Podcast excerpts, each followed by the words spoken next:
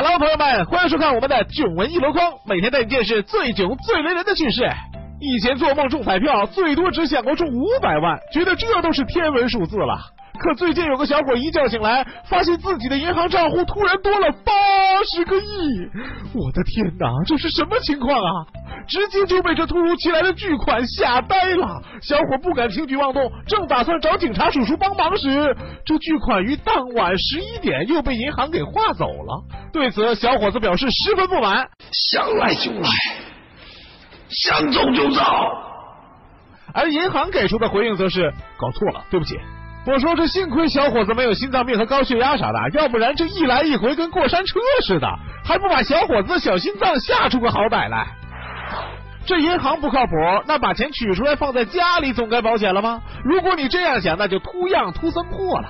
有三位熟睡的老人被四十多名年轻壮汉强行拖到室外，随后几辆铲车和大型吊机开进院内，将十间房屋轰隆隆化为废墟，其中一半的垃圾被大卡车运走。六十七岁老人张雨欣说：“四十多年了，老两口攒下的十多万元一直藏在床底下。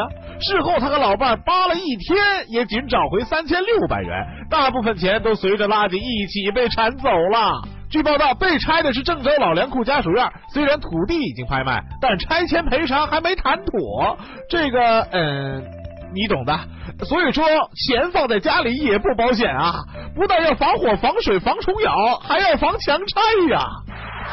什么叫有钱？吃茶叶蛋、吃辣条都弱爆了。有位任性的太婆坐公交，一次就投好几张百元大钞啊！买根油条直接甩出二十元都不用找零，叫份外卖归还的餐盘夹着两百元当小费啊！很多人一定认为这又是位土豪太婆，可事实上太婆家境并不富裕，她之所以这么慷慨，是因为身患老年痴呆症。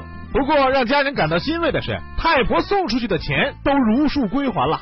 不但投币箱里的钱送回来了，就连太婆家附近的银行也决定，今后太婆来取钱，一律给她换成零钞。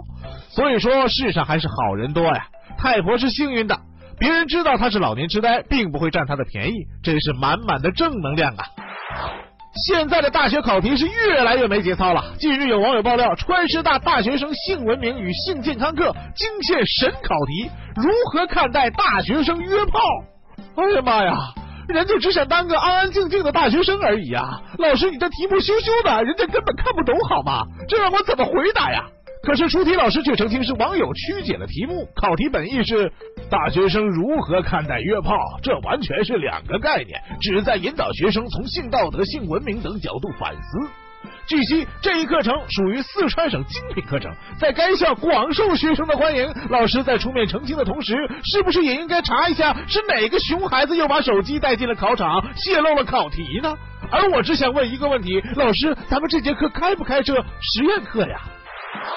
现在的劫匪是越来越高科技了，持刀抢劫什么的早就过时了，直接拿着 POS 机去抢劫，既方便又省事儿，还能体现二十一世纪劫匪的高姿态。年轻小伙柳阳被人从校园内挟持到野外，这些劫匪对柳阳进行了一番训练，先是让其游泳、蹲马步，最后对方竟然掏出随身携带的移动 POS 机，逼其刷卡转账。随后柳阳到公安局报了案，警察叔叔听了之后完全惊呆了，还以为这种事儿只会出现在搞笑电影里。目前警方已掌握线索，正在全力破案。这几名劫匪难不成是教练出身的吗？训练完了还需要收费，还不收现金，还真是够高大上啊！要说这苹果六可是人人都向往的神机，谁要是把苹果六弄丢了，可是要肾疼上好一阵啊！可近日某仓库一夜之间丢了二百四十部苹果六，听着都为仓库管理员感到肾疼啊！